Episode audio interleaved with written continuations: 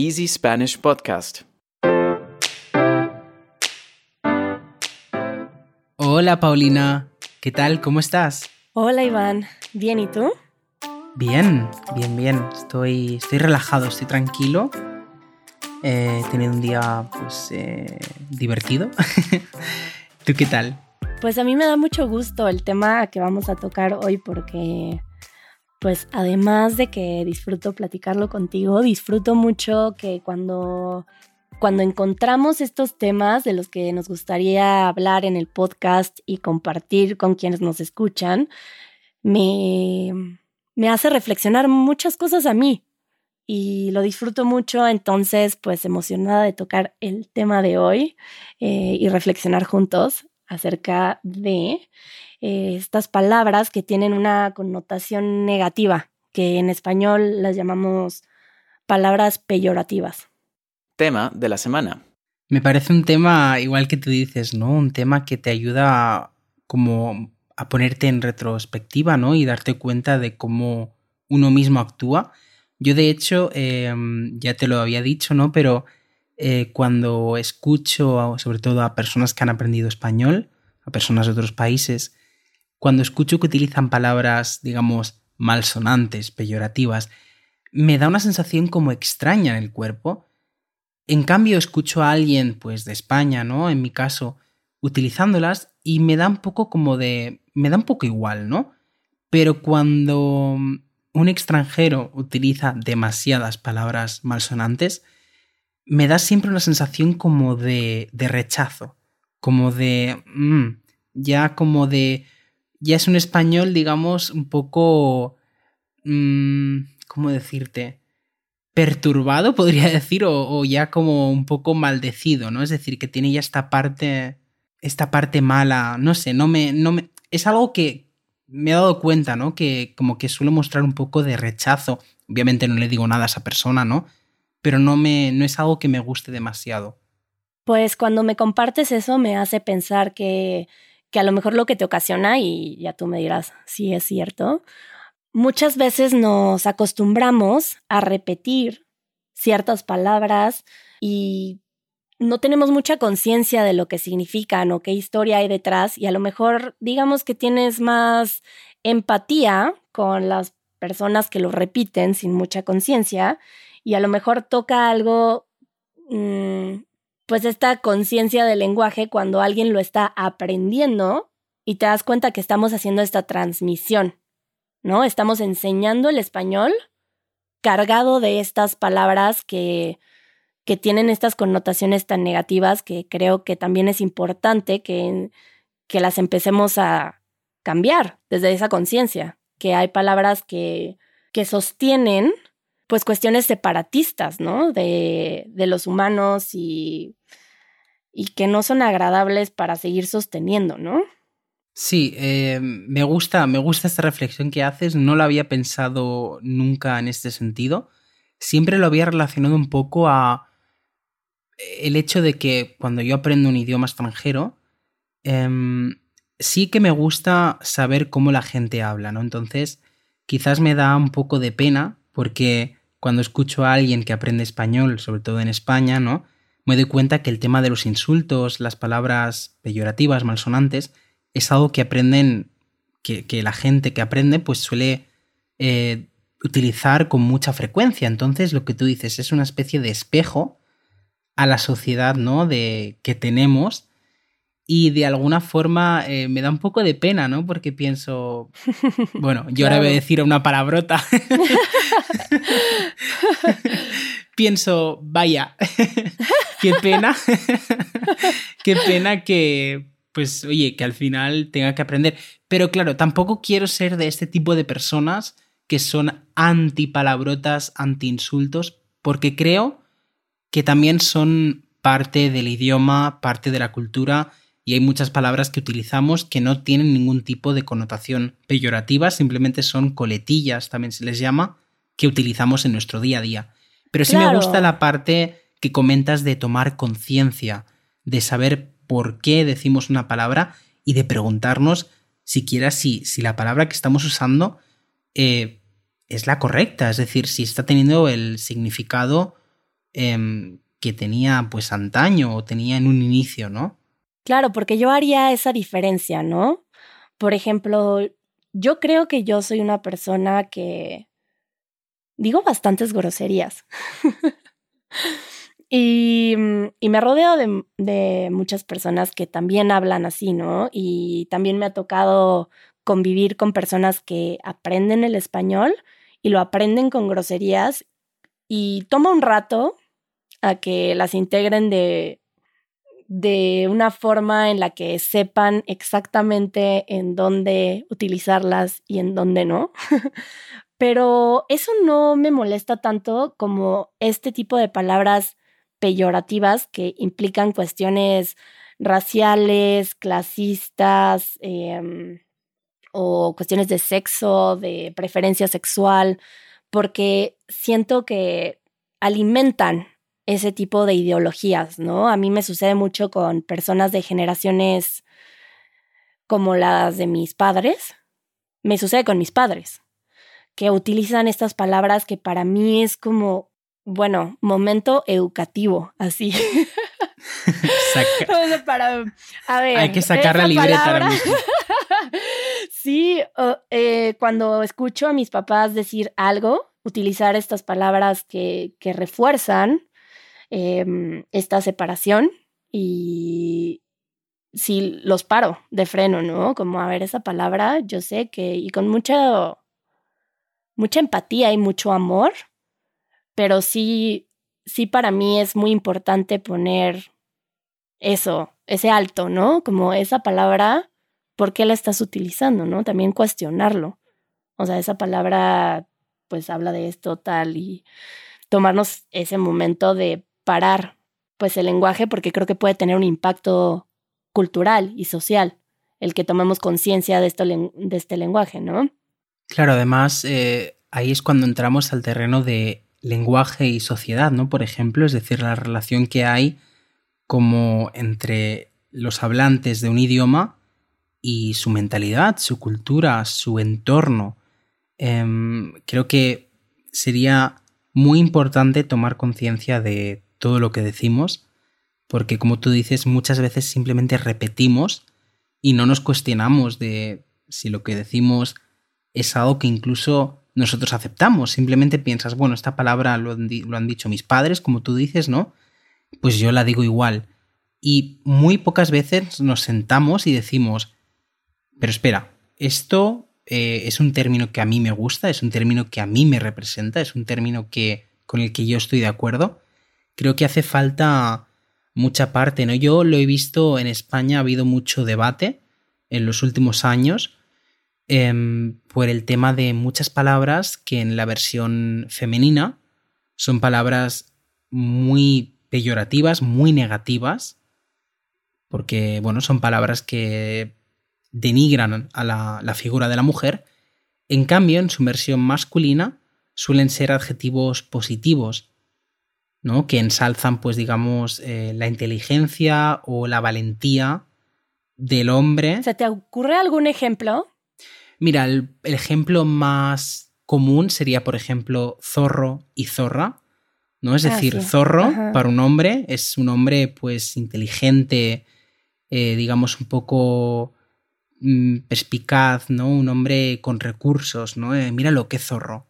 ¿No? En cambio, si cambiamos la palabra por una letra y dices, mírala, qué zorra, zorra, pues se utiliza bueno, es una expresión eh, peyorativa contra, contra la figura de la mujer y se usa pues a mujeres que han tenido quizás diversas parejas, diversas relaciones en su vida, ¿no? Se utiliza pues en ese sentido para denigrar a la, a la mujer, ¿no? Y jamás nadie diría, mira, este chico es un zorro, nadie pensaría eh, algo negativo, sino siempre sería el sentimiento positivo. En cambio, con su variante zorra, todo es negativo, no hay nada, digamos, positivo en, en, la, en el uso de la palabra. En México nunca he escuchado la palabra zorro como algo positivo. Eh, sin embargo, sí, sí escuchaba la palabra zorra. Y ahora, hablando de esta cuestión de generaciones, recuerdo que cuando era más joven, utilizaba digo, no, no utilizaba, utilizaba la gente alrededor mío más esta palabra. Y claro que con el cambio social y este cuestionamiento de que está sucediendo a nivel mundial, em, ya no la escucho, ¿no? Pero el zorro, esa sí no la tenemos nosotros integrados. Qué interesante que sea así como tal cual, un, un lado en femenino y otro en masculino. Em, también me parece interesante cómo la raíz de estos términos, cuál es, ¿no? Porque yo haciendo una pequeña investigación de estas raíces de, de los términos peyorativos, muchas veces sucede que, que en un inicio no era algo negativo, pero se transforma por la forma, la intención de las personas, se transforman estas palabras a algo negativo. Y hay muchas veces que, que atrás de la palabra, atrás del término, sí hay una historia negativa. Y a veces ya se utiliza con una inocencia que no hay una intención negativa, ¿no? Entonces como que me hace pensar mucho en esta cuestión como del lenguaje, de la intención y, y tomar conciencia y como volver a, pues a replantearnos nuestra forma de comunicarnos, ¿no? Pero me hace pensar en eso, como de esa transformación, en qué momento se cambia y, y creo que tiene que ver con la intención, de qué manera se va usando y cuando se vuelve un insulto, con esa intención de insulto, y, se va transformando, ¿no? Claro, ahí, ahí has dicho la palabra clave, ¿no? Y es la intención, porque también has comentado el, cambio que se está haciendo pues desde hace muchos años a tener esta un poco más de estar presente cuando uno habla, ¿no? Porque lo que hemos dicho ya muchas veces, uno repite, pero pocas veces razonamos o pensamos si lo que decimos está bien. Por otra parte, tengo que decir que a veces a mí em, me parece no exagerado, pero a veces me parecen em, como ideas un poco, digamos, aceleradas cuando la gente quiere cambiar el idioma de una, ¿no? Es decir, eh, entiendo el concepto de, de generar igualdad, de conseguir cambios. Lo que siempre he visto yo, el lenguaje como algo que cambia y se va asemejando a la sociedad, ¿no? Y yo creo que el problema es que muchas veces no reside en el idioma en sí, sino sobre todo en el tema educativo, ¿no? Entonces yo, por ejemplo, en España, hablo desde, desde la perspectiva de España, ¿no? Yo abogaría más por un cambio, digamos, en intentar ser más inclusivos y más, podríamos decir, correctos o, bueno, más respetuosos con, con el resto de, personas con las que convivimos, ¿no? Pero iniciaría el cambio sobre todo em, desde muy pequeños, ¿no?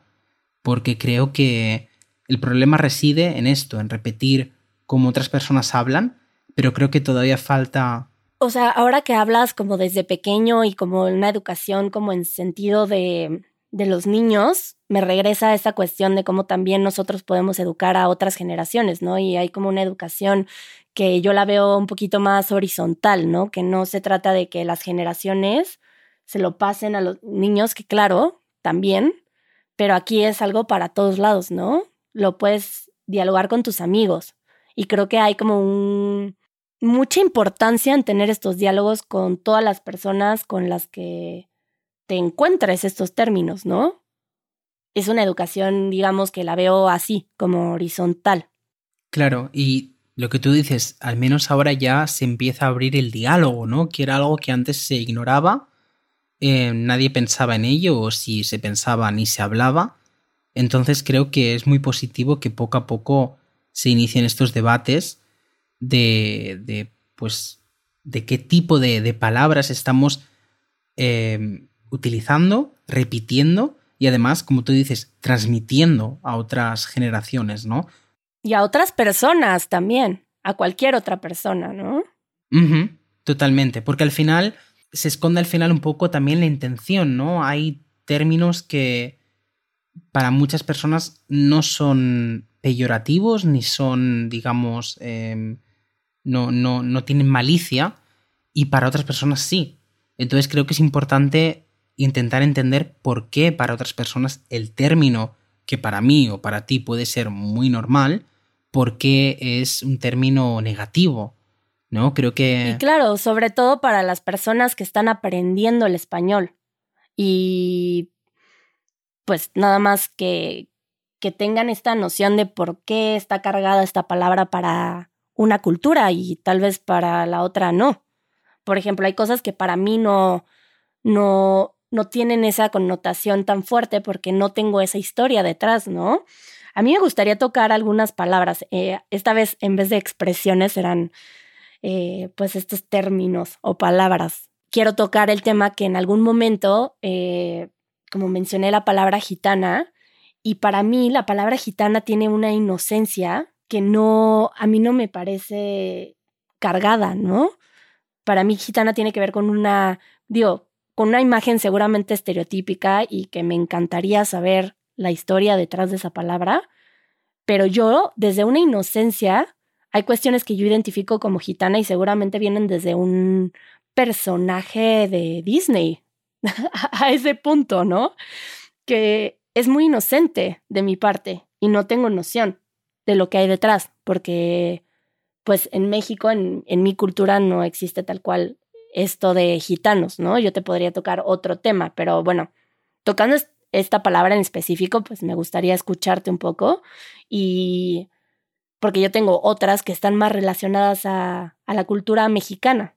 Claro, esto es lo que decimos, ¿no? Que es como para ti quizás una palabra tiene pues una connotación totalmente inocente, sin ningún tipo de negatividad y en otros sitios todavía pues eh, tiene pues es una palabra totalmente malsonante, peyorativa y negativa, ¿no? El caso que dices de gitano, gitana, em, en Europa el pueblo romaní es eh, está muy presente en muchos países, en España, por ejemplo, desde hace muchísimos años, pero muchísimos años.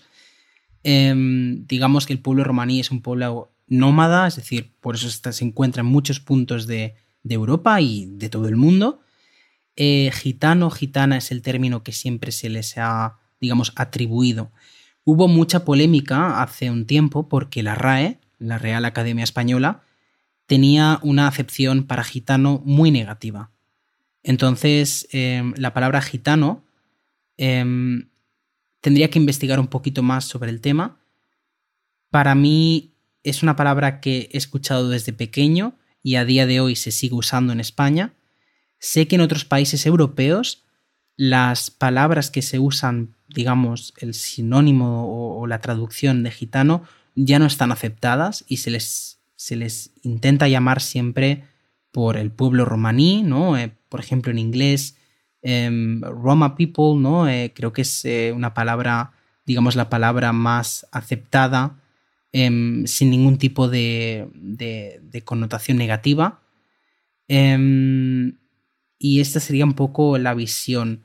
en España yo no he escuchado todavía ningún tipo de, digamos, movimiento que esté muy activo en cambiar o en proponer otras palabras. Sí que yo he escuchado el pueblo romaní, pero creo que es como un poco la traducción de, la versión inglesa.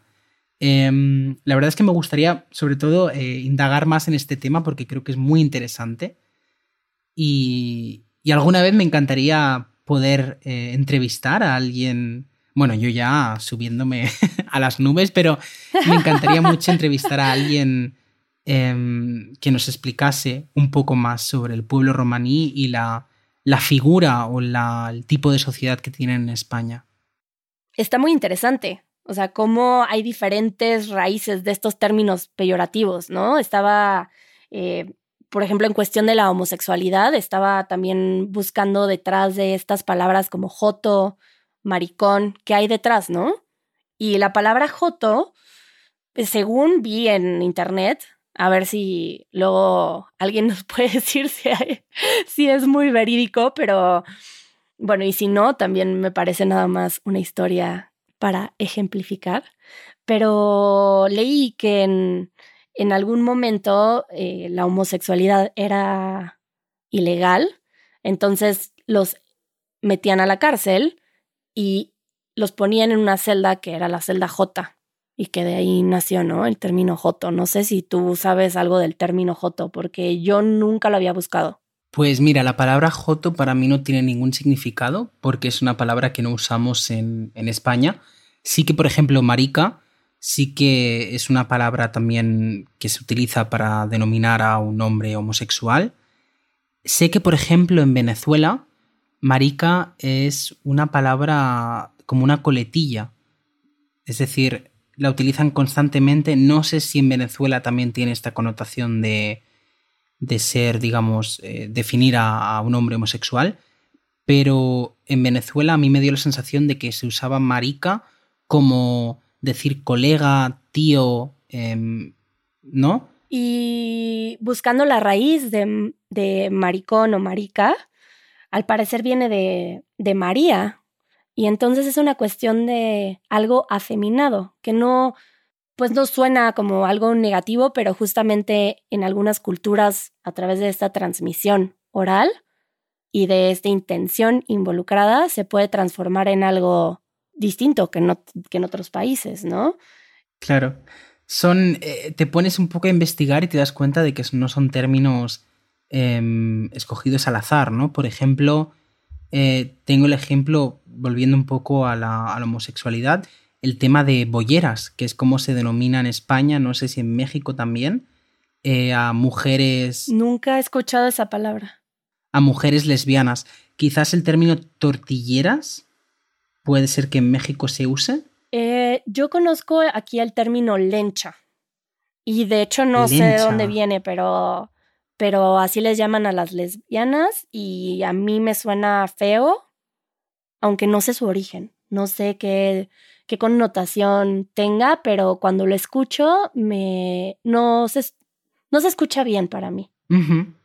Claro, son estas palabras que, bueno, uno conoce o, uno reconoce, digamos.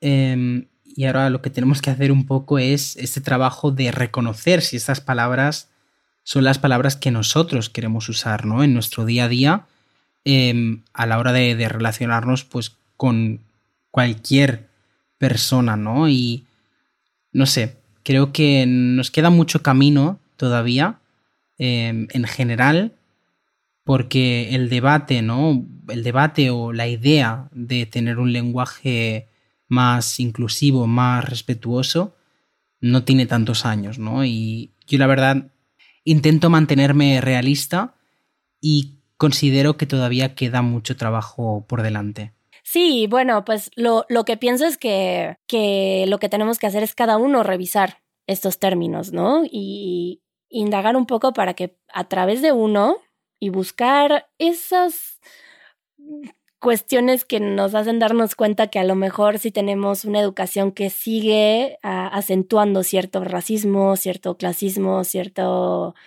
eh, sexismo, machismo, em, y cambiarlo desde nosotros y desde ahí compartirlo, sobre todo a personas que están aprendiendo el español, pero a todos.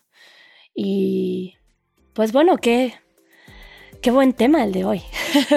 una charla, una charla intensa y bastante, bastante interesante y muy, muy educativa desde algunos puntos.